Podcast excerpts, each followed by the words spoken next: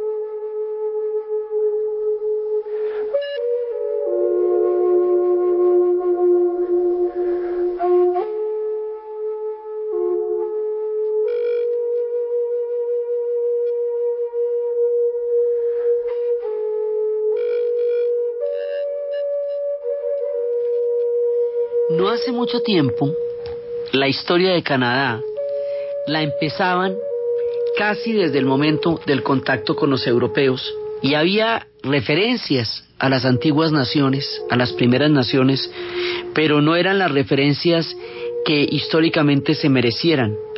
Se hablaba de la llegada de Champlain y se hablaba de la llegada incluso de los vikingos, pero se hablaba de la llegada de los europeos, sobre todo de los franceses, y, un poco desde ahí, básicamente, ¿no? Que habían llegado y que habían fundado eh, las primeras bahías, les habían dado nombre a las primeras bahías. Pero a partir de un proceso de investigación histórica, de reivindicación cultural y de movilización de los pueblos, la historia es mucho más antigua. Los europeos llegan en la última parte, digamos, de una historia muy, muy antigua.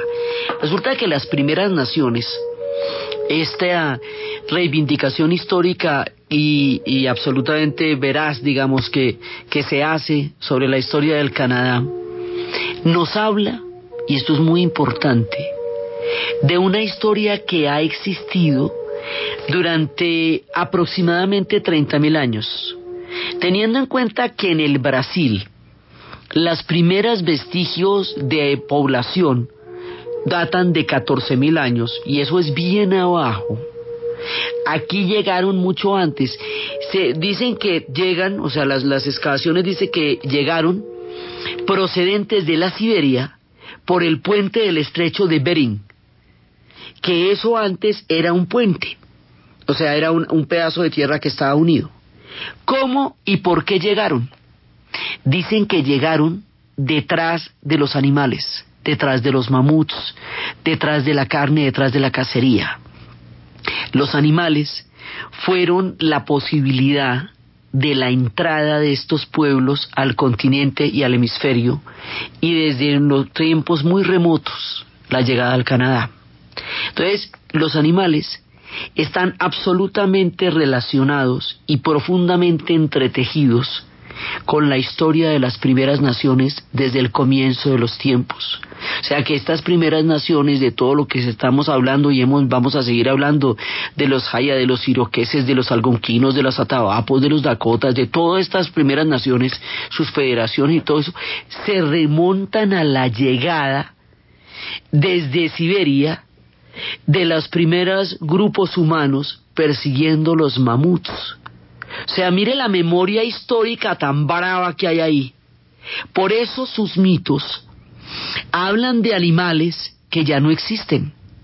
Hablan de animales antiguos y remotos que en los relatos de hoy día pueden perfectamente ser mamuts. O sea, hay una memoria en la oralidad que se remonta al alba de los tiempos y que se mantiene a través de la cultura de las primeras naciones. Esa memoria es importantísima, porque esa memoria es el origen y esa memoria es el asentamiento de las primerísimas naciones en la historia del Canadá.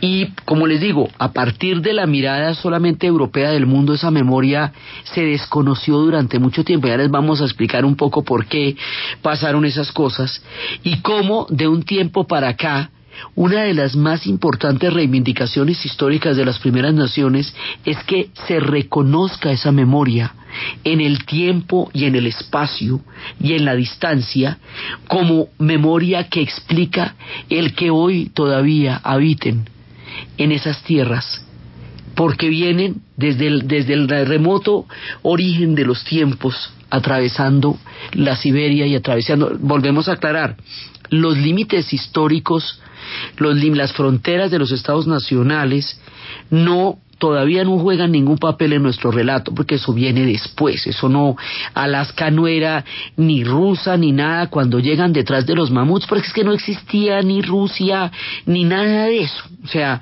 existían los hombres que estaban empezando a movilizarse para poblar la tierra, que iban detrás de las manadas y que eran diestros en la cacería, en tierras habitadas por el hielo. Entonces, hay un factor geográfico muy importante y es que son, son ignotos países helados, con geografías sumamente difíciles y retadoras y agrestes, en donde se puede vivir o, de la o del mar o de la cacería, porque las zonas agrícolas quedan mucho, mucho más abajo. Entonces los animales son los que hacen posible toda la cosmovisión y la existencia física de las primeras naciones. Y esa existencia física también determina una existencia cósmica. También hace que sea por los animales y gracias a los animales que las primeras naciones pudieron construir sus civilizaciones y sus historias. Así que los animales, vistos como espíritus que ayudan a la supervivencia son dones de la naturaleza, de, de, los dioses. O sea, la visión que tiene el hombre moderno de los animales, incluso un poco desde Descartes, era que eran como, como maquinitas, ¿me entiende? Que andaban. Cuando se pierde la idea de la tierra madre, para volverla a la idea de la tierra máquina, los animales empiezan a ser considerados especies inferiores porque no poseen, entre comillas, la razón de los humanos. Esa mirada antropocéntrica, que es relativamente reciente también, no tiene nada que ver con los espíritus de los animales de los que vamos a hablar hoy. Vamos a hablar de los grandes espíritus, del Padre Cuervo, creador de toda la naturaleza. Vamos a hablar del oso sanador, Vamos a hablar, a empezar a contar historias que después vamos a desarrollar más de la ballena o de la rana o del salmón. Vamos a hablar de los tótems, de qué es lo que significa un tótem. Vamos a hablar de los pueblos que crearon su relación con la naturaleza a través de su hermandad con los animales.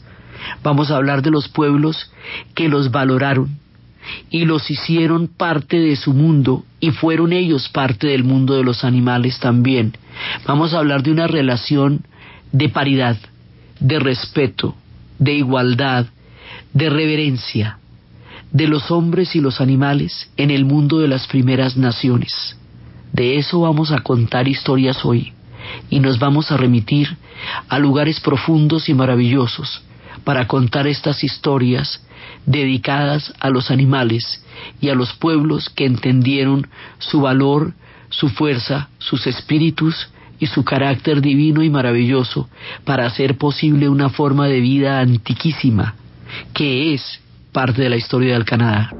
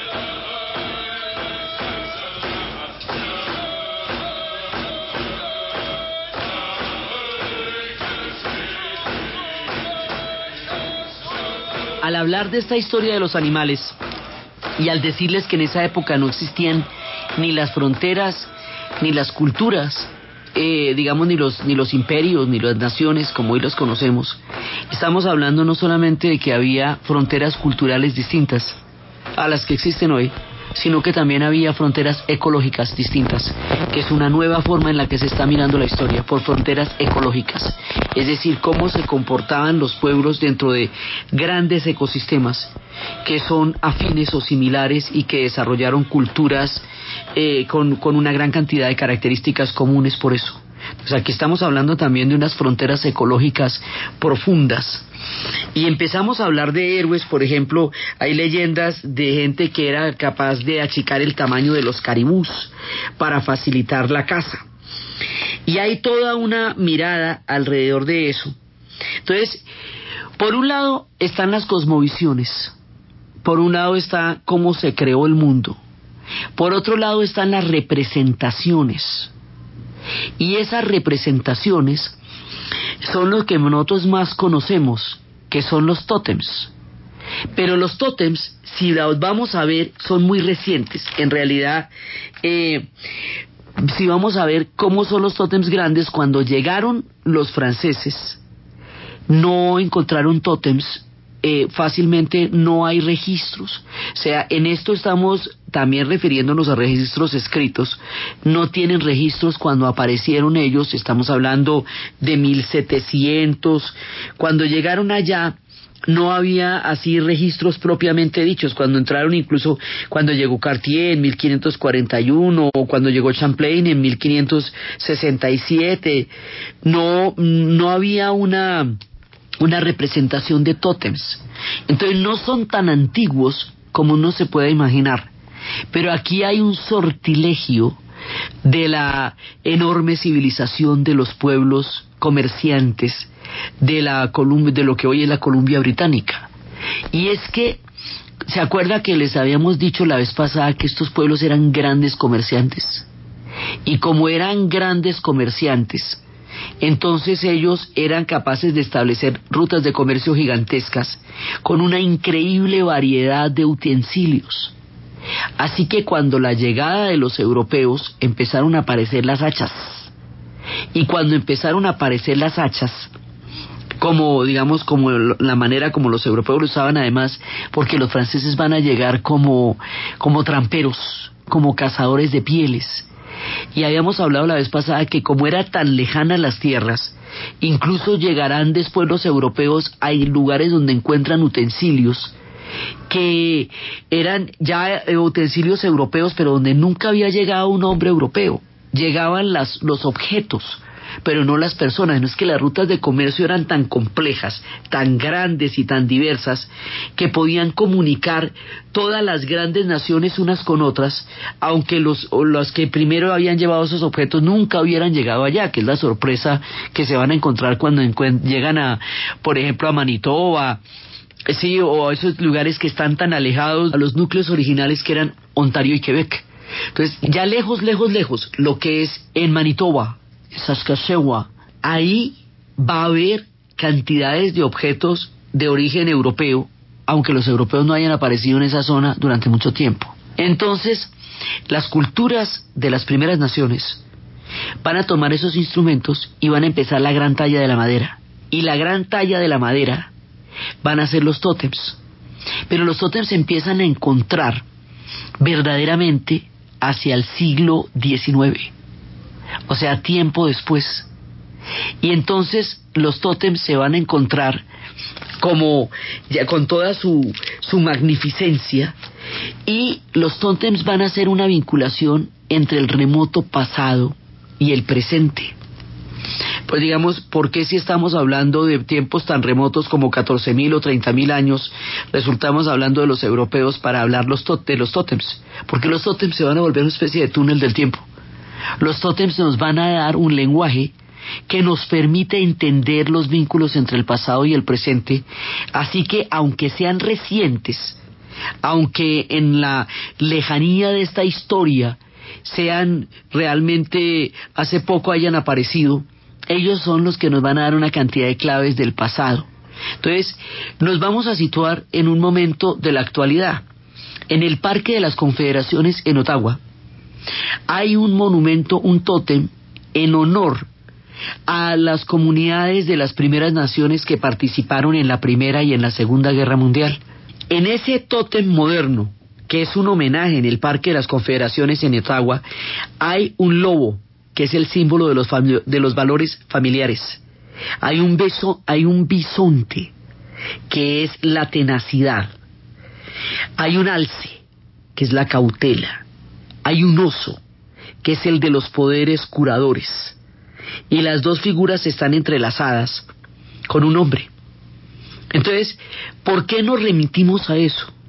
Porque esa es la clave en donde podemos entender de dónde vienen todas estas antiguas estructuras en la modernidad. Entonces, hay una historia de un hombre de Ojibwe que dice viviendo con los animales, que empieza a contar cómo los animales van a generar toda esta capacidad de ellos entenderse con el mundo. Entonces, los tótems son eso, son una representación, pero cuando los tótems empiezan a ser, a, a volverse realmente populares, empiezan a ser historias de un clan.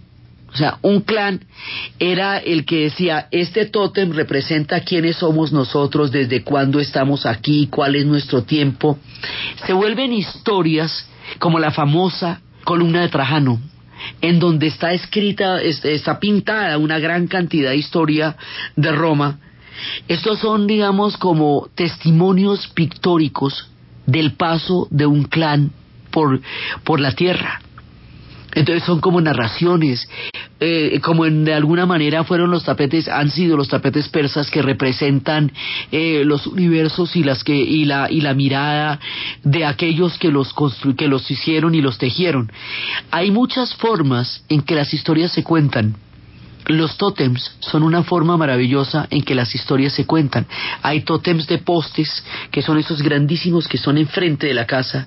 Hay tótems pequeños, que son heráldicas, que cuentan los apellidos del clan que habita.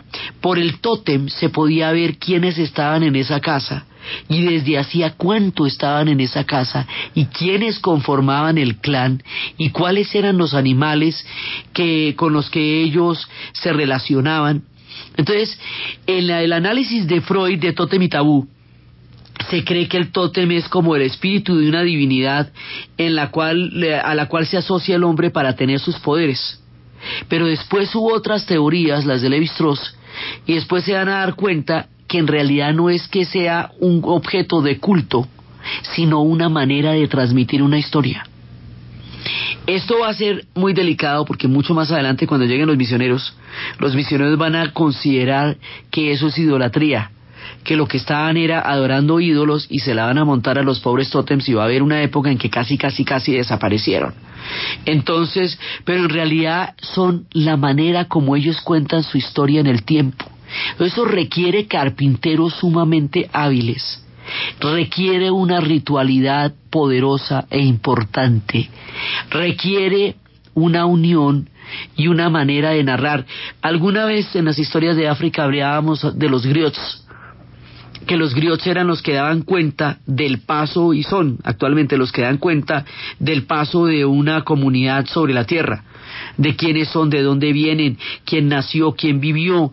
Los tótems son representaciones así, están tutelados por los animales, eh, digamos, más, eh, más eh, entrañables para ellos, pero son fundamentalmente historias que se narran de esa manera. Entonces, a través de los tótems hemos tenido comunicación y tenemos todavía, ya les voy a contar por qué en la actualidad los tótems siguen siendo un túnel del tiempo, con los puntos más remotos de su origen y con la permanencia y con la estancia de estas comunidades y de estas primeras naciones, entonces como ahora sobre la tierra.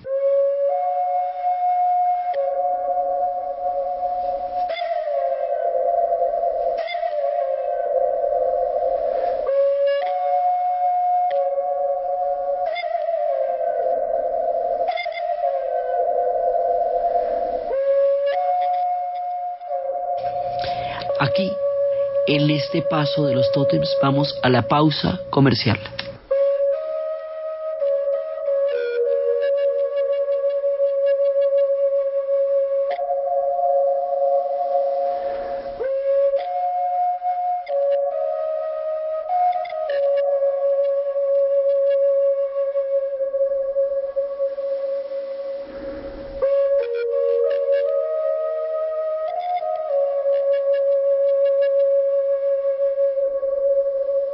Tus tarjetas de crédito Bancolombia puedes pagar tu Easy Taxi. Bancolombia presenta La Hora en Caracol Radio. 11 de la mañana, 29 minutos. Bueno, aquel partido se detiene porque el árbitro saca la tarjeta. Saca tú también tu tarjeta crédito Mastercard o débito Mastercard y Maestro de Bancolombia y paga, porque con cada 100 mil pesos acumulados participas el 8 de mayo por uno de los 20 paquetes dobles para el partido Colombia-Brasil de la Copa América Chile 2015. Bancolombia, le estamos poniendo el alma. Bueno, ¿y usted qué piensa, compañero? Con razón, tenía que sacarla. Válido hasta el 30. Términos y condiciones en www.bancolombia.com slash Copa América. Mastercard, patrocinador oficial de la Copa América Chile 2015. Autorizado por juegos. Vigilado Superintendencia Financiera. Última hora Deportiva Caracol. Terminó la actuación colombiana en los campeonatos mundiales de ciclismo en pista que han finalizado en París. Informa Pacho Benítez. Edward, con la prueba de la Madison acaba de cerrarse el Campeonato Mundial de Pista en París. La última prueba la ganó Francia, segundo fue Italia y tercero Bélgica. La pareja colombiana Juan Esteban Arango, Weimar Roldán se ubicó en el puesto número 11. El balance para Colombia es positivo, una de oro con Fernando Gaviria, puntos logrados camino de los Juegos Olímpicos y a pensar ahora en los Panamericanos en Toronto. La delegación colombiana retornará al país el próximo martes. En el selectivo nacional de taekwondo hubo sorpresa en la categoría de 58 kilogramos. El medallista olímpico en Londres 2012, Oscar Muñoz, perdió la oportunidad de representar a Colombia en el clasificatorio a Juegos Panamericanos al perder el último combate ante Dubán Abella, el atleta del departamento de Boyacá, Abella, y el triunfo ante Muñoz. Es muy satisfactorio porque el trabajo ha sido muy duro, ha sido mucho sacrificio, no ha sido nada fácil. Dubán Abella representará a Colombia en la categoría de 58 kilogramos en los clasificatorios en Aguascalientes, México, el próximo mes de marzo en búsqueda de un cupo a los Juegos Panamericanos en Toronto a mediados del año. La protagonista deportiva de esta hora es la golfista colombiana María José Uribe, que terminó en la casilla 37 con 299 golpes, 7 sobre el par del campo en el Abierto de Australia. El título fue para la neozelandesa Lidia Ko. Más información en www.caracol.com.co y en Twitter, arroba caracoldeportes. Apetifor, producto natural. Apetifor mejora tu apetito. Apetifor mejora el apetito en niños y adultos. Calidad Natural Freshly. En productos naturales la primera opción. 11 de la mañana, 31 minutos. ¿Punto naturista? Gracias. Tiene Digestar Jalea con acción laxante, suave, blanda y placentera de Laboratorios Natural Freshly. Sí, señora. Tenemos la línea Natural Freshly Digestar Cápsulas Forte y Digestar Fibra. Para otras afecciones, Apetifor, Venas Full, Gasof y Finacid. ¿Y Freslipausia cápsulas y Fibofor fibra con probióticos? Naturalmente. Natural Freshly. Tratamientos científicos con productos naturales. En productos naturales, la primera opción. Con el sello del Instituto Farmacológico Botánico. ¿Y usted cómo durmió anoche? Comodísimo. Colchones comodísimos para dormir profundamente. En la Fundación Universitaria Juan de Castellanos somos una familia en donde te diviertes, aprendes valores, haces amigos, investigas, emprendes y estudias lo que tú quieres. Carrera 11, número 1144 en Tunja. PBX 742-2944. www.jdc.edu.co. Fundación Universitaria Juan de Castellanos. Tu familia en Tunja. En Colombia existe un lugar mágico que ha fascinado al mundo. Boyacá. Un lugar que es de todos. Boyacá. Que está en tu corazón. Boyacá. Siéntelo. Vívelo. Boyacá. Un lugar que te espera. Atrévete a descubrir las maravillas de Boyacá. ¿Y usted cómo durmió anoche? Comodísimo. Colchones comodísimos para dormir profundamente. ¿Tú ves por acá cerca? ¿Quieres que te acompañe? No te preocupes, a mí me lleva Ramírez. Mira, ahí llegó. Chao. Chao. Si el año viejo fue incómodo por no tener carro, comienza este año estrenando un Renault con el plan Año Nuevo, Carro Nuevo, con tasas desde 0% de interés y seguro todo riesgo incluido. Visite Ferauto Renault Duitama y Sogamoso. ¿Y usted cómo durmió anoche? Comodísimo. Colchones comodísimos para dormir profundamente.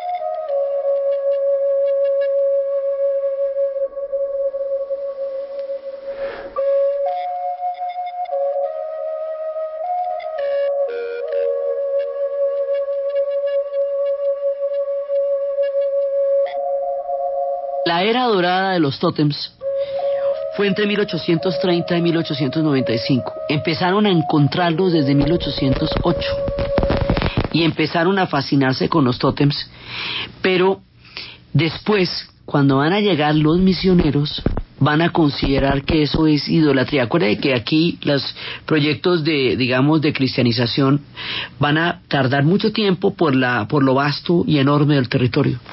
Entonces van a llegar allá los misioneros, van a considerar que estos tótems son idolatría.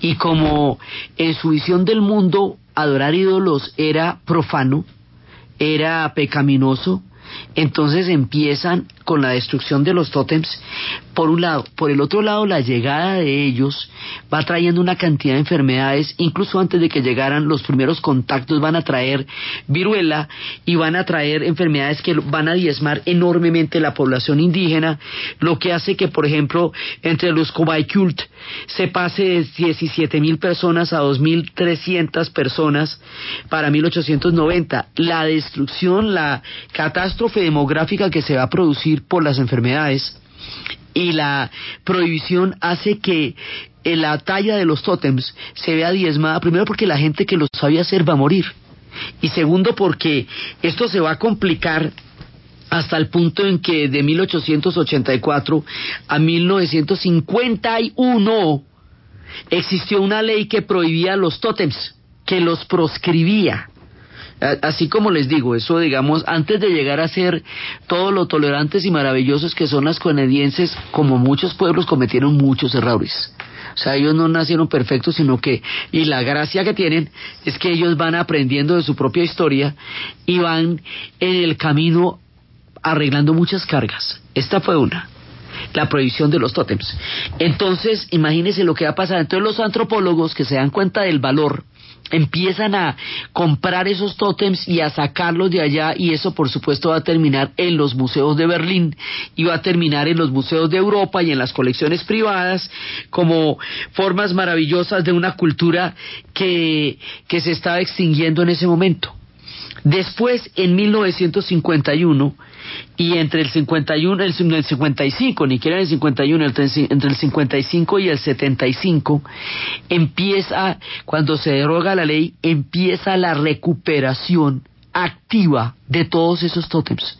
Todos los pueblos se vuelven a organizar y para volver a hacer los tótems, después del tiempo de la prohibición, tienen que volver a encontrarse con sus costumbres ancestrales, con sus orígenes, con sus pueblos, y ahí es cuando empieza el túnel del tiempo a hablarnos de muchas cosas que se habían perdido en este largo y terrible silencio de la historia alrededor de todo lo que nos cuentan los tótems. Entonces, cuando tiene una figura humana, es porque ahí hay un sitio de interés pero generalmente la narración entre el animal y el hombre, eso lo vamos a ver también en los mitos, ellos no son distintos de los animales y los animales no son distintos de ellos.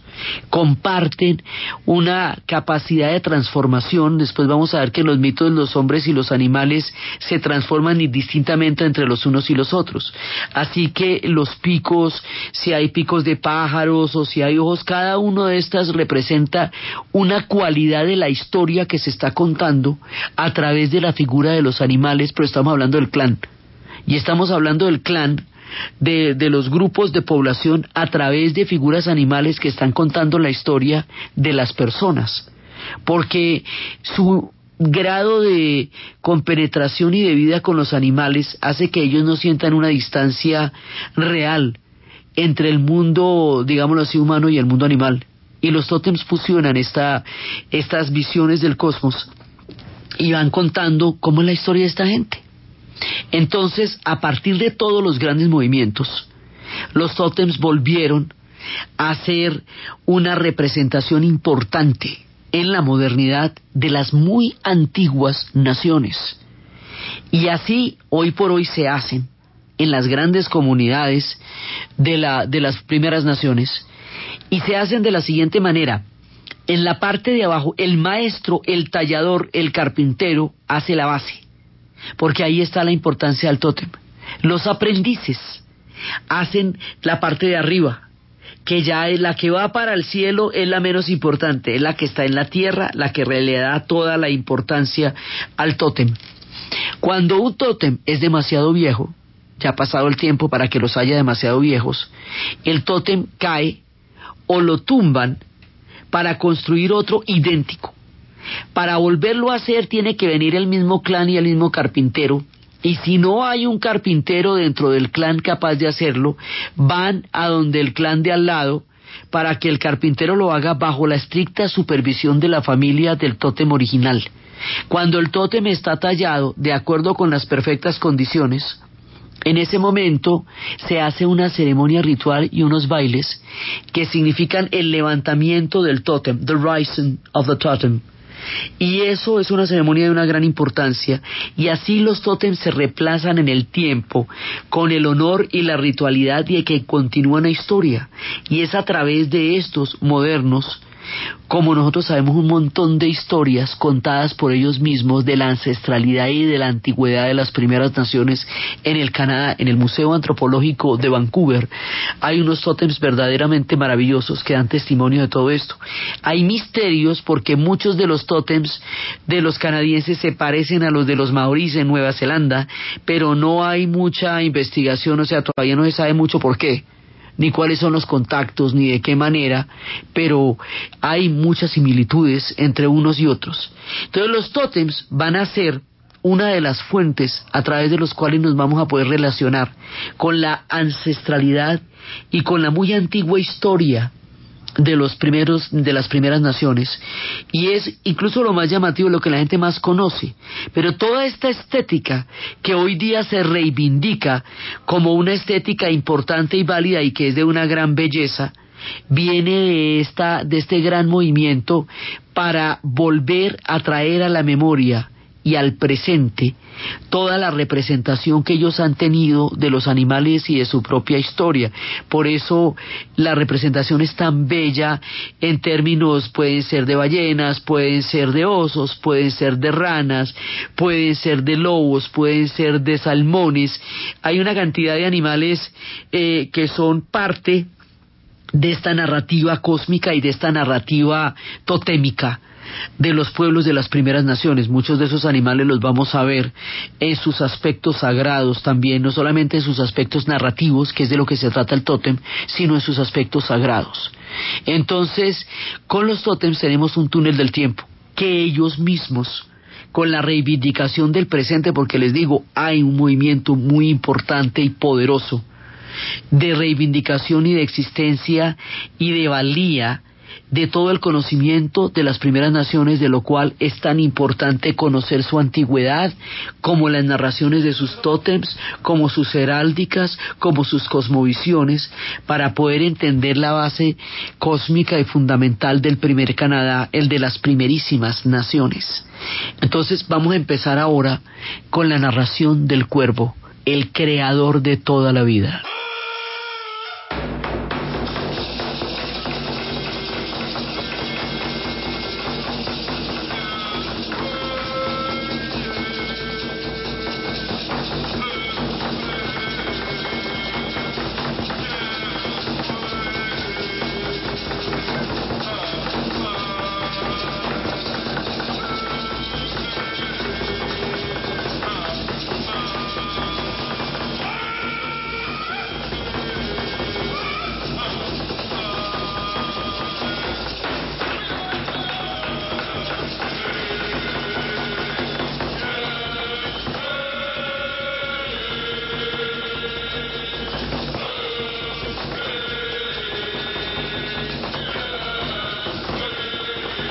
El castor, los pájaros, las ranas, el cuervo. El cuervo nosotros no llamamos, el tipo de cuervo del que vamos a hablar no existe aquí, porque es muchísimo más grande que el cuerpo que nosotros tenemos y tiene un sonido particular.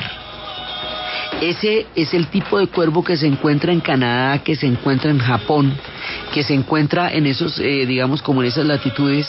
Son animales mucho, mucho, mucho más grandes y es muy importante. Está también el salmón, la ballena, los lobos. Inclusive hoy por hoy, la gente del Canadá tiene una relación cotidiana, permanente y entrañable con los animales. O sea, los animales son una constante en el mundo de los canadienses antiguos, de las primeras naciones y los canadienses contemporáneos. Entonces, este animal, the raven, ellos lo llaman raven, es un cuervo él tiene una cantidad de características y de, y de particularidades. Él es astuto, él es eh, divertido, él es un espíritu que puede llegar a ser burlón o puede ser grandioso. Entonces lo vamos a ver en el caso del Sol y lo vamos a ver en el caso de la Luna. En el caso del Sol, el cuervo, dicen los inuit, los inuí son los grupos que están arriba, arriba, arriba, arriba.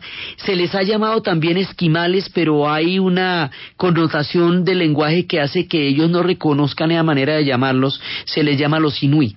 El mundo los ha conocido durante mucho tiempo como esquimales, pero en realidad son los inuí. La gente que está en la parte más helada, en los puros hielos. Entonces ellos cuentan que en el principio todo era oscuridad. Hay que tener en cuenta una cosa en el Canadá ellos, como hemos dicho muchas veces, tienen inviernos larguísimos. Significa que tienen mucho tiempo de oscuridad. Ese sol permanente que nosotros tenemos aquí en este país y en América Latina, casi en, casi toda, allá no lo tienen sino raticos. Entonces, el tema de la oscuridad y el tema de la luz es un tema para ellos muy importante. Nosotros damos la luz por sentada. Pues porque siempre está ahí, no el sol siempre está ahí, cuando no está es porque llueve, pero no porque no esté, sino porque llueve, pero no es que nos vaya a oscurecer el día a las cuatro de la tarde ni a las tres y media, pues a ellos sí, y esto les pasa durante cuatro o cinco meses, ¿ve? O sea, a las dos y media de la tarde ya empieza a descender, a, oscurecer el cielo, a las tres ya está eh, como, en, eh, como en especie de penumbra, a las cuatro ya no hay luz, y no hay. Así que el tema de la oscuridad y de la luz para ellos es un tema importantísimo. Hay que entender que estamos hablando de otras geografías. Entonces empiezan a contar cómo los animales tienen que ser tratados con un respeto particular. Como todos los pueblos vivían de la caza, la manera como ellos se relacionaran con los animales determinaba la manera como ellos iban a sobrevivir. Todos vivían alrededor, por ejemplo, los que andaban detrás del caribú, pues era para donde fuera el caribú que andaban ellos. Si no había caribú, se morían. Los pueblos de los bisontes, igualmente. O sea, todos están relacionados con un animal que es el que les da la supervivencia. Y los pueblos que pescadores, pues entonces la historia suya será alrededor de la ballena y los de los ríos tendrán las historias alrededor de los salmones.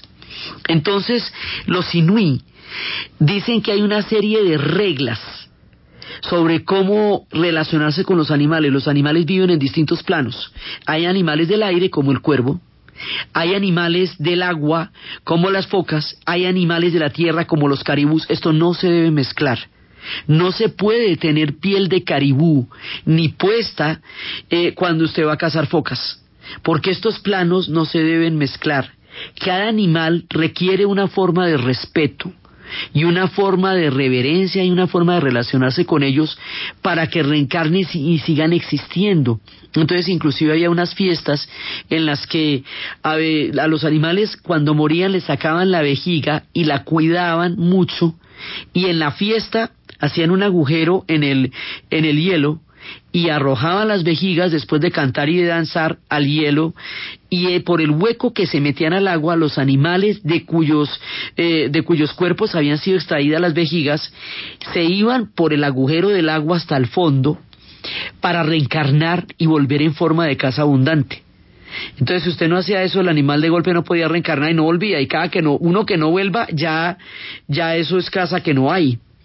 Entonces hay muchas reglas, hay muchos planos, hay muchas fiestas, hay espíritus eh, peligrosos porque ellos pueden venir en forma de buenos espíritus o de malos espíritus según el resto, o no venir, que es lo peor. Entonces también hay a los espíritus de los muertos a los que se les requiere un respeto para que no vengan en forma de espíritus malignos. Digamos, es un mundo de respeto. Entonces contaban que eh, había un mundo de la tierra estrecha a donde morían las, iban las personas de muerte natural y hay un mundo del pleno día a donde morían las personas, iban las personas que habían muerto de manera violenta.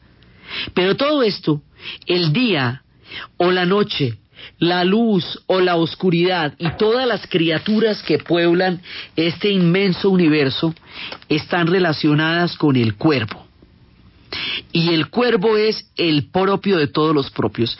Cuenta la leyenda, las leyendas obviamente varían mucho de un clan a otro, como pasa con las leyendas que tienen muchas versiones porque son muchos los clanes que creen en ellas de maneras eh, similares pero no necesariamente idénticas. Entonces aquí hablamos de Alaska y la manera como ellos empezaron a crear el mundo a partir del cuervo.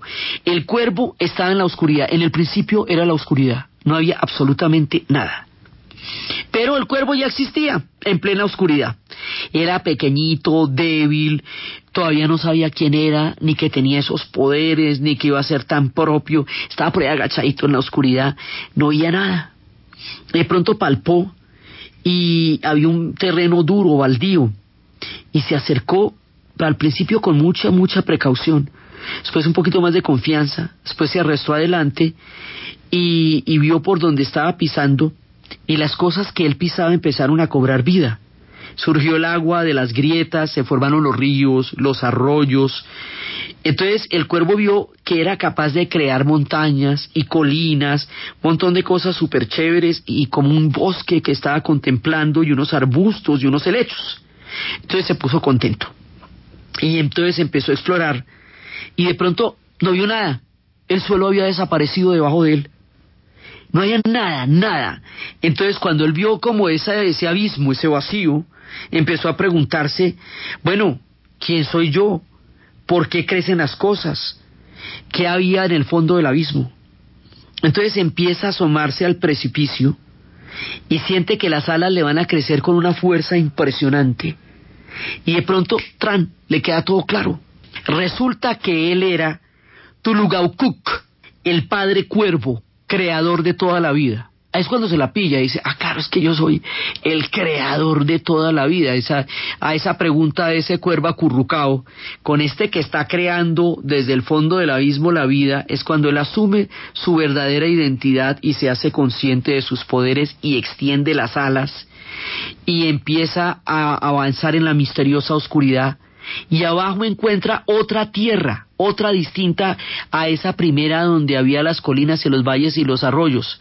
Entonces, a esa tierra que hay abajo la llama tierra. Y a ese primer lugar donde él está arriba, donde empezaron a brotar las aguas, lo llama cielo. Entonces empieza a escarbar en, un, en una penumbra, todavía esto estaba semioculto en el suelo, y escarbó, hay un objeto brillante, como un fragmento, y lo sacó y le, le, le, hirió los ojos al principio, entonces lo arrancó al aire, era una, como una mica, un cuarzo. Y en ese mundo, en ese momento, el mundo se iluminó. Eso tenía luz. Y él vio, cuando se iluminó todo, empezó a ver que el mundo era maravilloso, que había montañas coronadas de nieve, valles y praderas cubiertos de hierba, que estaba regado por ríos y lagos y arroyos que reflejaban las aguas con la luz como es el paisaje del Canadá. Canadá es lleno, lleno de, lagos, de riachuelos, de montañas nevadas escarpadísimas de una belleza impresionante. Es muy bello. Él empezó a ver eso.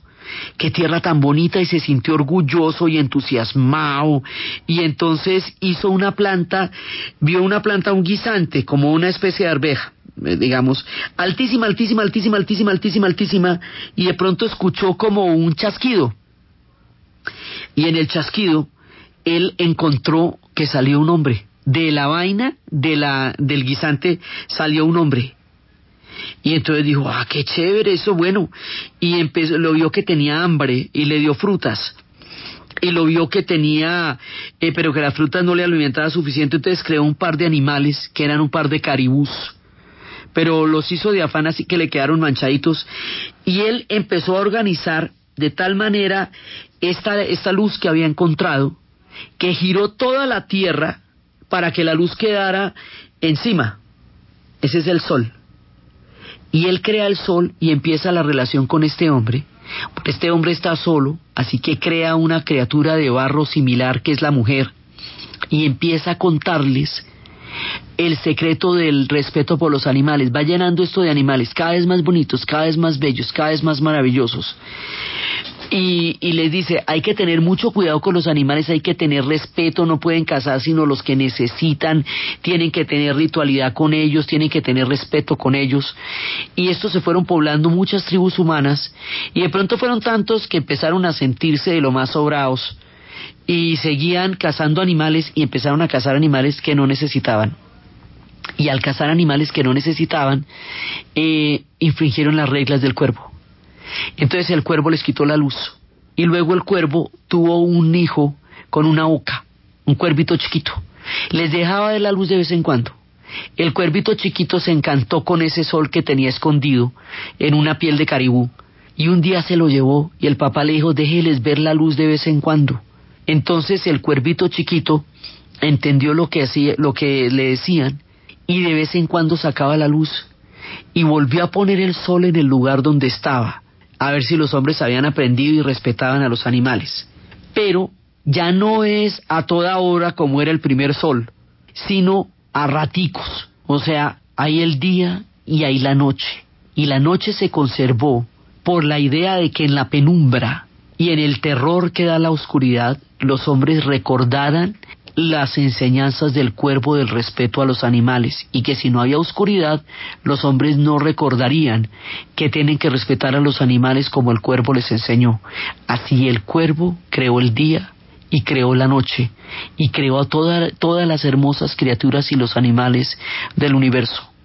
Aquí empezamos con las historias del cuervo y del sol, las historias del cuervo y la luna, las historias del oso, y de la princesa que fue raptada por los osos, y las historias de estos otros animales que pueblan las cosmovisiones, los tótems y el alma de las primeras naciones, de los pueblos de los inuits, y que nos cuentan del remoto y ancestral Canadá, lo que vamos a ver en el siguiente programa.